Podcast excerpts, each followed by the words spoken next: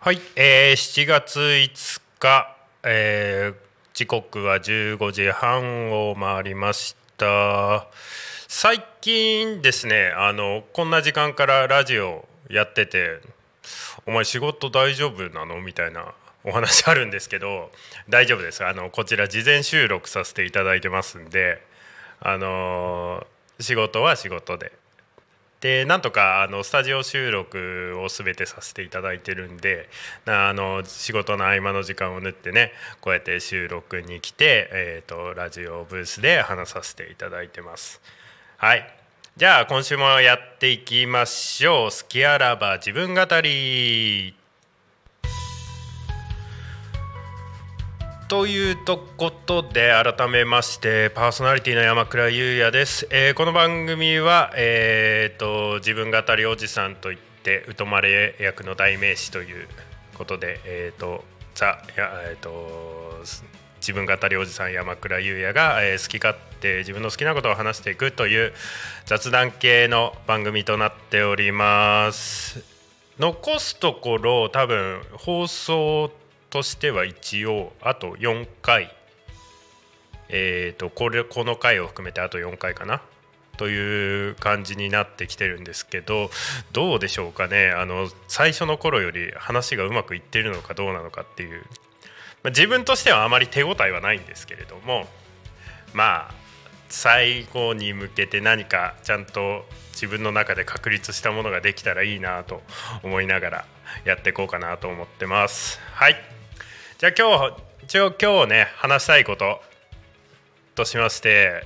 まあ皆さん見ていただいたと思うんですけれども、えーオーバーウォッチ2のワールドカップですね、えー予選が始まってあ予選が開催されましたと。いや日韓戦熱かったですね。聞いてる人は全く何のこっちゃという話だと思うんですけれどもこの私の温度感についてこれないと思うんですけれどもまあ、えー自分が好きな、えー、とオンラインゲームのワールドカップが近々で行われてまして、えー、とアジア予選かな？で、えー、と日本、えー日韓戦がね、えー、一昨日あたりぐらいにいや開催されてたんですけれどもいやその「オーバーウォッチ2」というゲームのうんとワールドカップなんですけれども、まあ、どういったゲームかっていうと5対5のチーム戦で、えー打ち合うシューティングゲームみたいな感じなんですけれども、まあ、それ自分すごい好きでうんと、まあ、ワールドカップもうんと、まあ、切り抜き動画と言われるものなんですけれども、まあ、そちら観戦していや韓国がめちゃくちゃ強いんですよ。とにかく。で日本もめちゃくちゃ惜しかったんですけれどもまあちょっと敗退してしまって。で一応予選は突破なのかな、えっと、本戦がね10月に行われるんですけれどもぜひその時にはね日本頑張ってほしいなと思うんですけれども。まあこういったあれですね,、まあ、いわゆる e スポーツっていうジャンルっていうのが結構まあ市民権を得てるんじゃないかなと最近非常に思うんですけれども軒並み韓国の方が強いよね。なんか何でも e スポーツの上位って韓国っていうイメージがあるんだけどそれは何なんだろうかね。なんかその辺あんまり詳しくないんだけど韓国人選手っていうのがすごい強いイメージがあってそのえっ、とワールドカップ行われたオーバーウォッチ2っていうのを一応プロリーグみたいなのがあるんだけどでプロリーグもうんとかなりの比率で韓国人なのかな？なんでそんな強いんだろうね。日本人もね頑張ってほしいなと思うんですけれども。まあその e スポーツと言われるジャンルまあそういった部分で今日お話ししていきたいなと思ってましてでまあゲームの大会とかってまあ自分ら子供の頃からとかちらほらあったけどと最近まあ結構有名かなというところでかなり人気のあるコンテンツで CR カップっていうのがあるんですよ。えー、とこれがねえっ、ー、とえーと、クレイジーラクーンだっけな？っていう会社が、えーと、主催してるゲームの大会なんだけど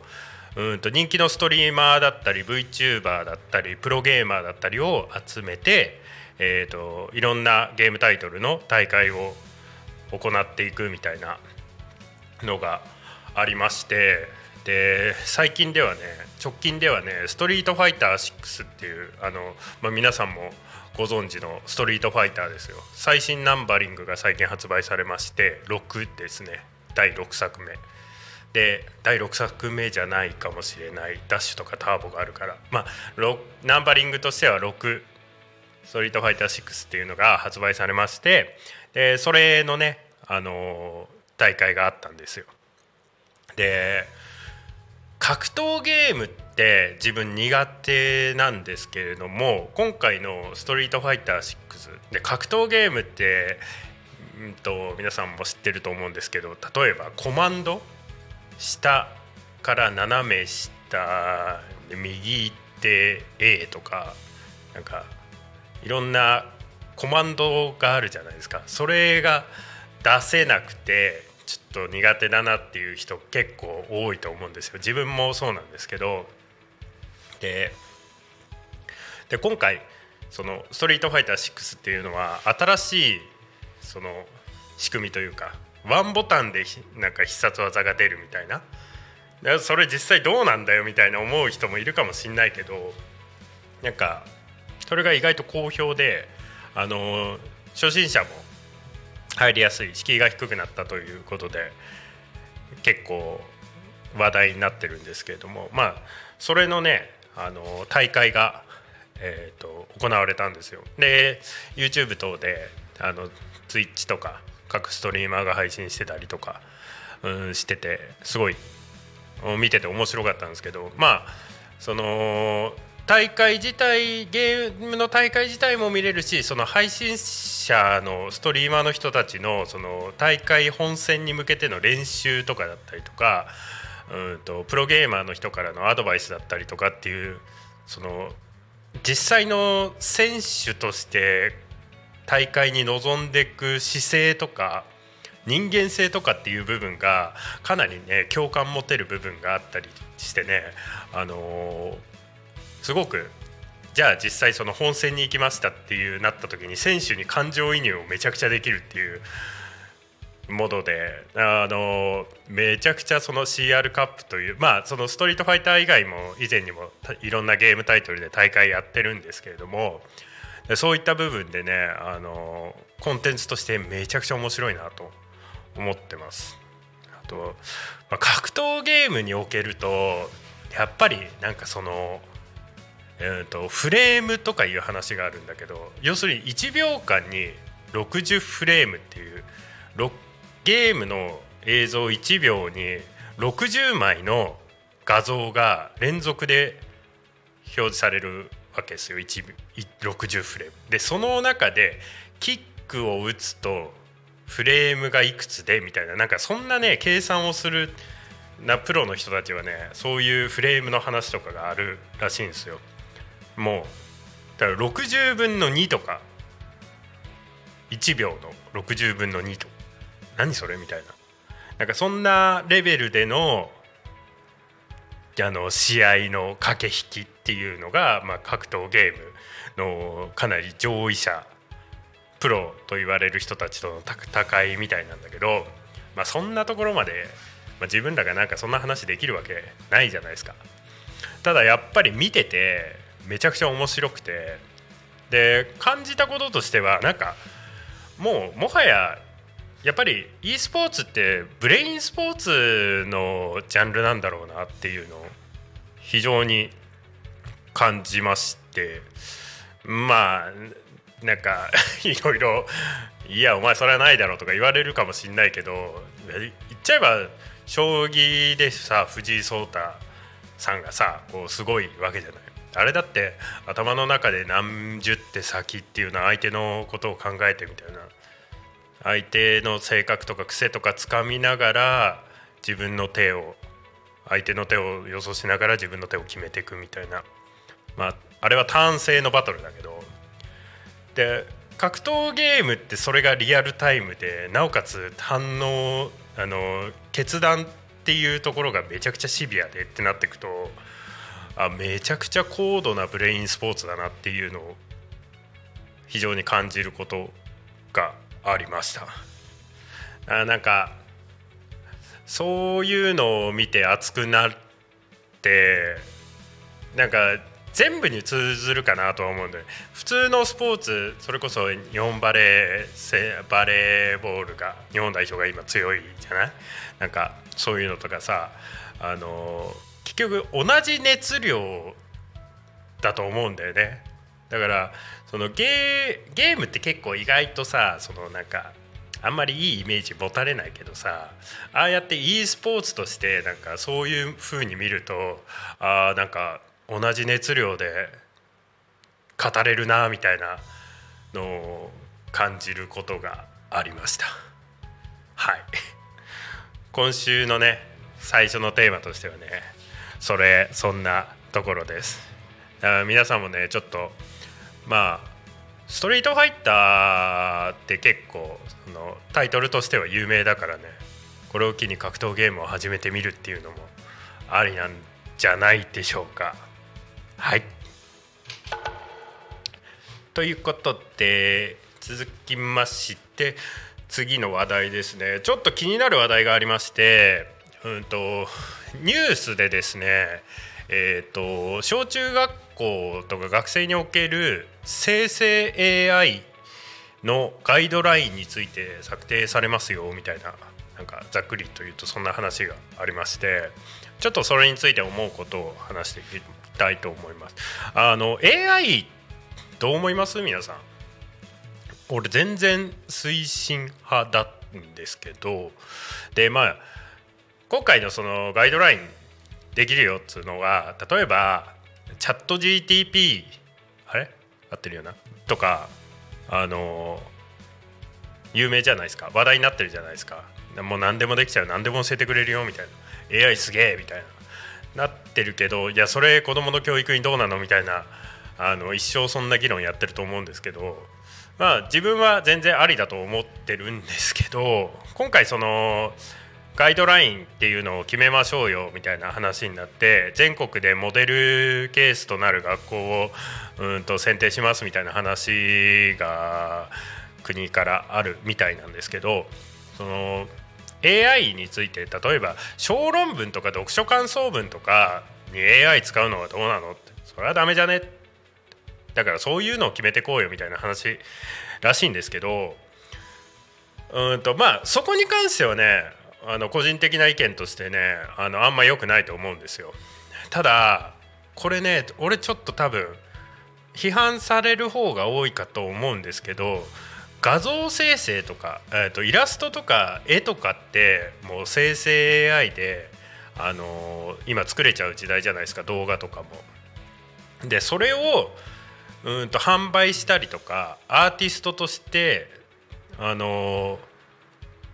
ー、うんなんか自分の作品として出すのってそれどうなの？みたいなのが結構ねちょっと前に議論されてたりするんちょっと前からあるんだけど意外とそこに関しては自分はいや全然いいんじゃね？派なんですよ。うんと例えばさあのえっ、ー、と油絵のアーティストがいるとしてでそれってその油絵本体を、うんと、その本物としてあるのって作品一つじゃないですか。でそのその人の代表する作品がその油絵ですってあのいろんなところで評価されるっていうでそのアーティストの絵が評価されるっていうのと油絵風のタッチを AI に、えーと、と食べさせてあのこっちが指示出したものを全部イメージとかを伝えてで AI が出力した画像をそれを自分の作品として、えー、と世の中に出してアーティストとして有名になったこれ皆さんけぶっちゃけどう思います？アナログで描いた人のイラスあの絵画と AI に、えー、と出力させた絵画。でそれね多分結構根性論的な考えが好きな人はそのアナログの方が優れてるだろうみたいな話になると思うんだけど俺ね同じレベルだと思っててうんとね感覚としてそのアナログで出うんと油絵を描く人ってうんとこれもねニュアンスの部分でしか言えないんだけどそれって想像力のを、えー、と自分の腕に通して技術で、えー、と出せたもの。うんとどっちかっていうとえっ、となんていうのかな。体育会系みたいな。体育会系の美術。でうんと AI アーティストとして油絵風なもので何かを指示出して、えー、と自分の納得いく画像を出力させるってそれは文化系のアーティスト？文化系の画家さんみたいな感覚なわけよ。でそれって使うものは別だけど例えばその体育会系にの画家さんだったら要するに油絵のそのペインティングナイフの使い方とか筆絵筆の使い方画材の選び方っていうその自分なりのコツっていうのがあるわけじゃない。でそれで自分なりの画風を出してそれで作品を作り上げるじゃない。で逆に AI で画像を出力する人ってその AI のそのなんつうの？癖 AI っていうのもさやっぱ癖があってさあの赤いリンゴって入れただけじゃさいろんな赤いリンゴが出てくると思うんだけど自分が望む赤いリンゴを出すには赤いっていうことに対していろんな修飾語をつけたりとか AI の癖を見つけてあのうまい自分のイメージに最も近いものを出すっていうから文学的な創作活動だと思ってるのよ。だからそこにかける労力とかってコツの部分って同じレベルじゃねっていう考えを持ってるのね。だからそれでまあそういろいろ議論がありますよ。AI って AI アーティストなんて画家じゃねえみたいなのが。でそういったところの議論に対して、えー、と山倉が持ってる意見としては同じレベルでアーティストだと思ってますっていうただ今日それを言いたかった話です。だからなんとなくさこう将来 AI を使う人たちっていうのが増えてきてさ AI を適切に使える人たちってもうもはやあのさっきの話だと赤いリンゴのイラストが欲しい時に多分赤いリンゴってあの入力しないと思うんだよね。なんかもっとわけわかんないあの呪文みたいなことを入力すると素晴らしいリンゴの画像が出てくるみたいなそんなレベルになってくると思うんだよ。だからもはやあのゲーム漫画で出てくる魔術師みたいな。呪文。やべえあいつ栄唱なしであんなもん出してきたよみたいな。なんかそんなレベルで AI 生成っていうのが なってくんじゃないかなって勝手に想像してますでそうなってくるとめちゃくちゃあのなんか味のあるとかテクニックがすごい画家さんとか彫刻家とかっていうのと同等レベルなんじゃねえかなっていうね話なんですよ。っていうことをね結構前に考えててで今回そのガイドラインが制定されますよっていう話においてなんかそういったその技術とか未来とかのそういう発展に制限がないようなガイドラインがあの制定されることを切に願いますと。はいそんなところですね。はい。じゃあ最後のコーナーで、えー今週の耳市いきます、えー今週の耳市とは、えー、と今週、えー、と自分が、えー聞いて印象的だった曲というかなんかうんとそのイメ、えーと、今日話した内容にね沿った曲とかをね紹介していくっていうコーナーなんですけれどもあ山倉個人がね気になった曲ということでということで今週の「耳市」は篠原涼子の、えーと「愛しさと切なさと心強さと」です。まあストリートファイターの話したからねこの曲でしょやっぱり。でねこの曲自分の思い出としてはねあの多分誰よりも自分がどんな状況私生活のどの状況においてもこの曲のイントロが流れたら歌い出せる自信があります。なんかそんだけなんかちょっと耳に残ってる「ででつて」って始まると「愛しさと」って絶対歌い始められる自信はあるんですよ。なんかあの昔の「ストリートファイター」のアニメを子供の時しこたま見ててでそれですごい印象的なんですよね。あのアニメのねチュンリーのシャワーシーンから始まってね気持ち悪いバルログの気持ち悪さが非常にあってね。なんだっけあれ。えっ、ー、とケンがベガに洗脳されて闇落ちするんだよね。でそれを竜が助けに行くみたいな。でダルシムになんかその波動拳みたいなのを教わりに行くみたいななんかそういう話だった気がするんだけど。でそう。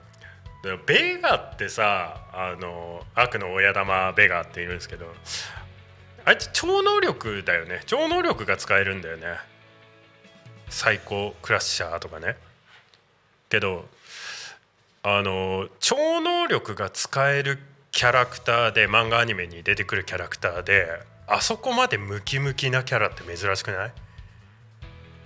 あの超能力が使えるからみたいな。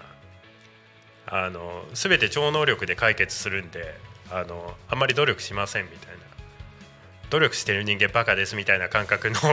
キャラクターが多い気がするんだけどあのベガってもう超ムキムキじゃん。あんまさあのあのサイドストーリーとバックス背景の話が知らないんだけどだからちょっとね今日その話しようと思った時にあれ？もしかしてベガってめちゃくちゃ悪者だけどめちゃくちゃ努力努力家なんじゃないかみたいな。あのふと思ってしまってちょっと面白くなったっていう。ななんかサイコキネシスって超能力ってもうなんか基本的に何でもできそうなイメージあるんだけどあつうかそうだよね。あいつ浮きながら移動すんもんね。なのにあの肉体をムキムキにキープしているっていう影の努力を感じさせるっていう悪の親玉なのに、ちょっと面白さがあるなと思って でまあそうそのアニメがねすごい印象的でねでまあ曲自体もね有名だしねで今回「ストリートファイター6」テレビ CM でも使われてますし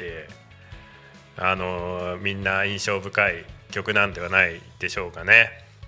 ということでね今週の「耳市は」えー、愛しさと切なさと心強さとでした。はい。じゃあ,、えーとまあ、今週はそうで「ストリートファイター6」とか e スポーツのお話と,、えーと、その生成 AI についてのお話をさせていただきました。それではですねそろそろこの番組も終わりの時間なのではい、えー、この番組はリスラジ以外にも YouTube と Podcast、えー、Apple、Spotify、Amazon Music、スタンド FM にて聞き逃し配信で楽しむことができます。はい、えーと、番組へのコメントメッセージは Twitter ハッシュタグタコミンシャープひらがなでタコミンでつぶやいてください。メールでメッセージいただく場合はメールアドレス fm.tacomin.com fm アットマークタコミンドットコムタコミンの子は C でございます。えー、ファックスのメッセージはファックス番号ゼロ四七九七四の七五七三ゼロ四七九七四七五七三までたくさんのメッセージをお待ちしております。ということで来週は何の話しましょうかね。ちょっとマジでねなかなか収録の時間がねうんと難しくていろいろ あ何話そうとかこういうことあったかなみたいな。現場行く途中のねあの考えながら行ってんですけど道間違えるっていうね ことが多々あってね やばいなっていうのはあるんですけど。まあ来週もだらだらと自分語りをしていきたいと思います。はい、えーそれでは今週はここまで、えーパーソナリティは山倉優也でした。バイバイ。